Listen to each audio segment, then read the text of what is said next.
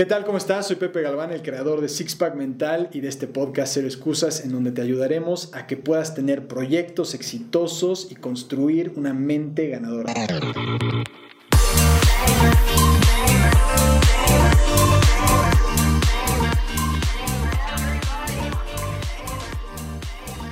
¿Qué tal? ¿Cómo estás? Bienvenido a Cero Excusas. Yo soy Pepe Galván, el creador de Sixpack Mental, una empresa en la que te ayudamos a tener proyectos exitosos y mentes ganadoras. Y lo que estoy buscando es compartirte hoy cómo puedes superar obstáculos. Este es uno de los temas más importantes. ¿Por qué es esto? Porque, y si estás viendo esto, seguramente te has encontrado con un obstáculo en alguna vez y dices, ya no sé qué hacer, ¿cómo lo puedo superar? Estoy buscando vender esto, estoy buscando llegarle a más gente, estoy buscando conseguir este nuevo trabajo, estoy buscando crecer mi empresa, pero hay este obstáculo. Entonces, todos hemos estado ahí, todos hemos estado ahí, yo he estado ahí muchas veces.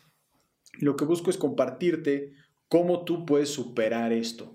Te voy a compartir tres puntos esenciales para poder superarlos. Recuerda, es muy importante que esto lo apliques. Si solamente lo estás viendo, si solamente te estás así como, ah, suena buenísimo, pero no lo aplicas, entonces no te van a ayudar.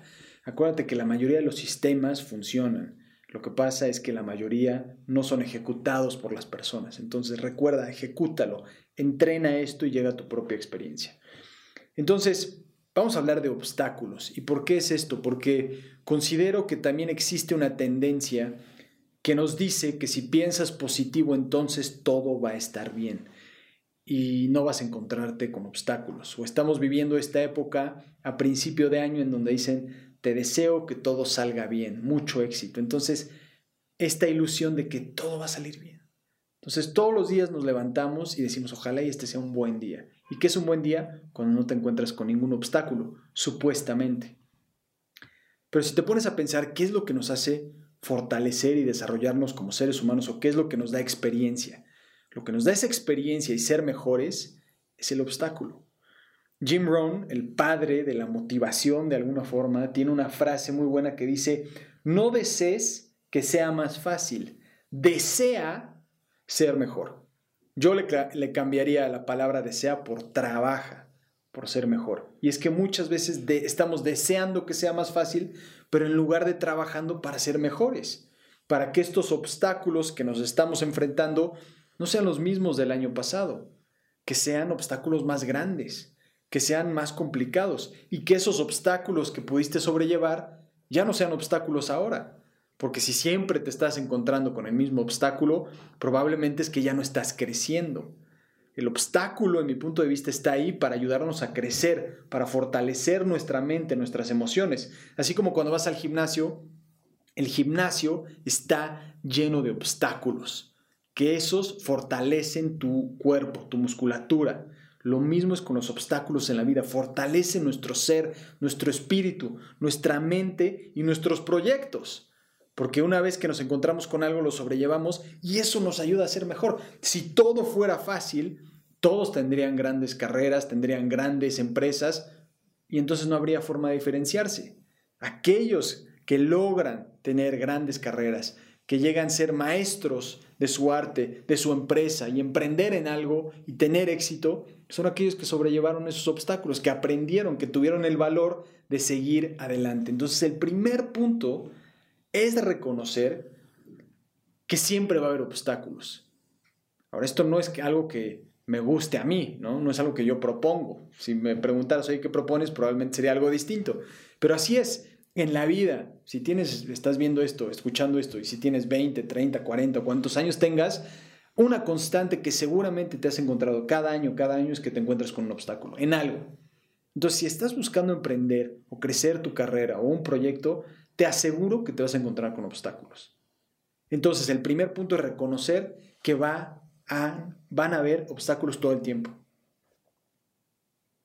El ejemplo perfecto es cuando yo no vivo en la Ciudad de México, pero cuando sales a la Ciudad de México y de repente estás manejando, ¡pum!, te encuentras con un chorro de tráfico, ¿no? Y estás en ese, en ese coche o lo que sea, y dices, un chorro de tráfico, así de, pues, ¿qué esperabas? Estás en la Ciudad de México, hay tráfico, hay muchísimo tráfico. Entonces, que ya no te sorprendas si te encuentras con un obstáculo. Ya no hagas, ay, es que no puede ser, ¿por qué está pasando esto? Porque eso te saca y no te ayuda a enfocarte. En lugar de decir, ok, un obstáculo. Ahora, ¿cómo lo sobrellevo? ¿Ya lo pude vencer antes? ¿Ok? ¿Cómo fue que le hice? ¿O este es uno completamente nuevo? ¿Cómo lo puedo hacer? Porque podemos pasar en nuestros proyectos, en nuestras empresas, horas, días, semanas, meses, preocupándonos por estos obstáculos. En lugar de decir, bueno, pues es que van a ver. O sea, la primera constante que te diría en tu carrera, en un proyecto, en la empresa es, va a haber obstáculos todo el tiempo. Entonces, ¿cómo lo sobrellevas? Y primero aceptarlo y no volverse loco por eso. Si no te gustan los obstáculos, entonces yo te diría mejor, no busques hacer una empresa, no busques emprender, no busques crear cosas padres o chingonas, porque van a haber obstáculos todo el tiempo. Ese es el primer punto, reconocer que van a haber y que sean, la idea es que sean más grandes que en el pasado. Entre más grandes sean tus sueños, más grandes van a ser tus obstáculos. El segundo punto es este es un ejercicio que se hizo en Japón. Un grupo de, hombres de negocio en Japón estaban analizando por qué una empresa no había funcionado. Entonces de alguna forma estaban haciendo el post-mortem. Y el post-mortem es cuando abren una persona y entonces encuentran cuáles fueron las causas por las cuales murió esta persona. Lo mismo ellos estaban haciendo con su empresa, pero dijeron, pues es que esto no va a regresar nuestra empresa, ya se fue a la quiebra, y una persona cuando haces ese ejercicio pues ya murió también y no va a regresar. Entonces dijeron, ¿por qué no hacemos lo contrario? ¿Por qué no hacemos un pre-mortem en donde observamos cuáles son los posibles obstáculos que nos podemos encontrar en el futuro y los resolvemos antes de que sucedan para que cuando sucedan ya no nos agarren con los pantalones abajo? Y entonces digas, ah, ok, ya sé cómo lo voy a resolver. Y lo que hicieron es un ejemplo, un ejercicio muy sencillo en el que decían, si pasa esto, entonces hacemos esto. Si pasa esto, entonces hacemos esto. Y evaluaron o vieron el peor escenario posible y entonces dijeron, bueno, si pasa esto, entonces haremos esto. Y esto lo que les dio fue muchísima confianza y esto es algo que yo he aplicado mucho en mi vida, en mi carrera, lo hemos aplicado en Sixpack Mental bastante y te aseguro que muchas veces te encuentras con este obstáculo y dices, ¿qué pasa si de repente este producto, este servicio que vendemos no llega a los números que esperamos? o si me enfermo, o si un empleado no está rindiendo como esperamos, o si no nos pagan, o si, no sé, si la economía le pasa esto, o si de repente hay otro problema dentro de la empresa, o cualquier otra cosa que te puedas enfrentar, ponlo ahí. Si pasa esto, entonces hacemos esto. Y lo que te va a dar es mucha confianza, claridad, pero también lo que te va a ayudar esa, cuando te encuentres con este obstáculo, ya no te vas a volver loco. Ya a decir, ah, que ya tengo este plan. Entonces traes y dices, ok, el plan de contingencia para esto es esto. En lugar de estar solamente pensando en positivo, porque cuando estamos desarrollando productos, servicios o algo, solamente es, y sí, esto les va a encantar y le vamos a hacer esto, y pensamos positivo, positivo, y una vez que lo lanzas, una vez que vendes, hace... Eso pasa constantemente, entonces hay que observar ese elemento negativo, ese obstáculo, resolverlo antes de que suceda y cuando sucede entonces ya tienes un plan. Y el tercer punto que considero que probablemente es el punto más, no tan práctico en el sentido de un sistema, es mucho más de una conexión contigo y con las experiencias que has tenido en tu vida y que tiene que ver con la esperanza. Y te voy a explicar sobre un sobre un estudio que se hizo con unas ratas. desgraciadamente, pobres ratas se les hacen todos los estudios, pero este no se pudo haber hecho con humanos, no hubiera sido lo correcto. Pero entonces el estudio era ver cuánto tiempo podían durar las ratas en un contenedor de agua, cuánto tiempo pasaba hasta que ellas se dieran por vencidas. Entonces el que hizo el estudio tenía dos grupos de ratas, eran ratas eh, de la misma raza, digamos, pero unas habían sido domesticadas y otras eran de la calle. ¿Cuál es la diferencia? Es que las, que están en la calle están así todo el tiempo de vida o muerte, están buscando sobrevivir. Las que son domesticadas, pues se les cuida, se les apapacha, se les da de comer, se les da su agüita, y están... ¿No? Y eso es, lo que hacen con, con esas ratas domesticadas. Entonces, metieron primero las ratas domesticadas, ¿no? En el agua. Y se dieron cuenta que estas ratas duraron eh, entre 4 y 6 horas. Si no me equivoco, fueron 4 o 6 horas o tal vez mucho más. Pero bueno, el, ejemplo, el número lo vas a entender ahora. Pero después se meten las ratas que eran de la calle y entonces estas ratas de la calle no duraron más de 15 minutos, se dieron por vencidas y se ahogaron. O una gran diferencia. Y entonces el que estaba haciendo el estudio dijo, ¿qué podrá ser que hace que cambie todo esto? Entonces volvió a meter ratas que eran de la calle, las que no duraban, las que estaban viviendo solamente así que en este sentido de vida o muerte, y entonces cuando vio que estaban a punto de darse por vencidas, las sacó. Les dio descanso, permitió que se secaran y luego las volvió a meter. ¿Y qué es de qué se dio cuenta? Que podrían durar lo mismo que aquellas que había domesticado, pero que el hecho de haberlas sacado entonces les dio esta esperanza que si las volvían a meter, las iban a volver a sacar. Entonces estas ratas duraron mucho más tiempo, igual que las domesticadas, porque ahora habían aprendido que existía algo que les daba esperanza.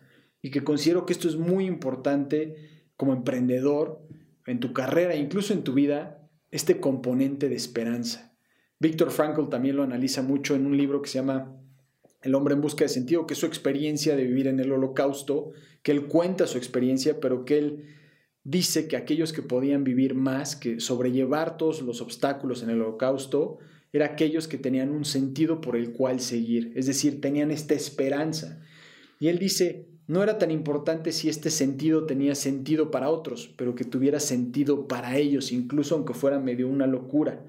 Lo mismo es con la esperanza, que tú puedas tener esa esperanza. Si tú realmente crees que puedes y lo puedes ver y entonces debes hacerlo, es importante que tengas este elemento de esperanza, que hay algo que te está moviendo para que hagas eso. Ese elemento de esperanza. Y claro que tiene que ir de la mano del trabajo continuo, de la dedicación, del compromiso, de la disciplina, no solamente de estar así, ay, sí, espero, espero, tengo esperanza. No, pero que es un elemento súper importante y te aseguro que te va a ayudar mucho. A mí me ha ayudado mucho en mi carrera con Sixpack Mental. Hemos tenido todo tipo de experiencias, unas experiencias muy complicadas en donde hubo momentos en donde yo dije, hijo, no sé qué vaya a pasar. Em, o cuando alguien me decía, es que esto no va a funcionar, esta idea no va a funcionar, em, ya se ha hecho. Y entonces de repente al principio era complicado, pero esta esperanza me mantuvo en línea, y no solamente a mí, a mi equipo de trabajo, porque es importante que tu equipo de trabajo también pueda tener esa visión y que tú les puedas ayudar a que cultiven esta esperanza a través de su trabajo. Porque si tú estás trabajando, trabajando y no ves esperanza, entonces te va a pasar como las ratas. Te vas a dar por vencido muy rápido y te vas a ahogar y entonces vas a decir, es que no era para mí. Y al emprender la carrera, un proyecto, hay que pensar en largo plazo. Y para aguantar ese maratón, ese ultramaratón, hay que tener esperanza de que vas a poder llegar a esa meta final. Yo considero que es muy, muy importante. Y que de todo esto puedas entender que el trofeo, ese, eso que estás buscando, está en el camino, está en el proceso. Y que no va a ser cuando llegues esa cosa, porque de repente va a haber otra cosa más, y que más dinero, y que más productos que vendo, más servicios, más gente, más viajes y todo. Y el día que, y el día que, te aseguro que no te va a pasar y vas a decir, ya llegué. Porque ese día que dices, ya llegué, es el día en que empiezas a bajar. Entonces disfrutar del proceso es, un componente muy importante. Así que bueno, espero que estos tres puntos te hayan ayudado. Número uno, entender que siempre va a haber obstáculos. Número dos, hacer el pre-mortem de, de, tu proyecto, de lo que vas a emprender, de tu carrera, cuáles son los obstáculos que te vas a encontrar. Y número tres, la esperanza. ¿Cuál es la esperanza? ¿Qué es esto de lo que te estás agarrando y dices, esto es lo que me está ayudando a seguir todos los días, incluso a pesar de los obstáculos y de lo que la gente me pueda estar diciendo. Tú eres el que decide.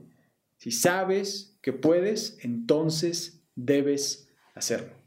Espero que te haya ayudado. Si es así, mándanos un comentario, nos puedes mandar un mensaje, nos puedes poner un review, nos puedes poner un like o incluso si no te gustó, también un dislike, no pasa nada. Al final siempre estamos abiertos, pero comenta algo para que sepamos quién eres y sobre todo estamos siempre buscándote ayudar a que tú puedas construir proyectos exitosos, carreras exitosas a través de una mente ganadora. Nos vemos, chao.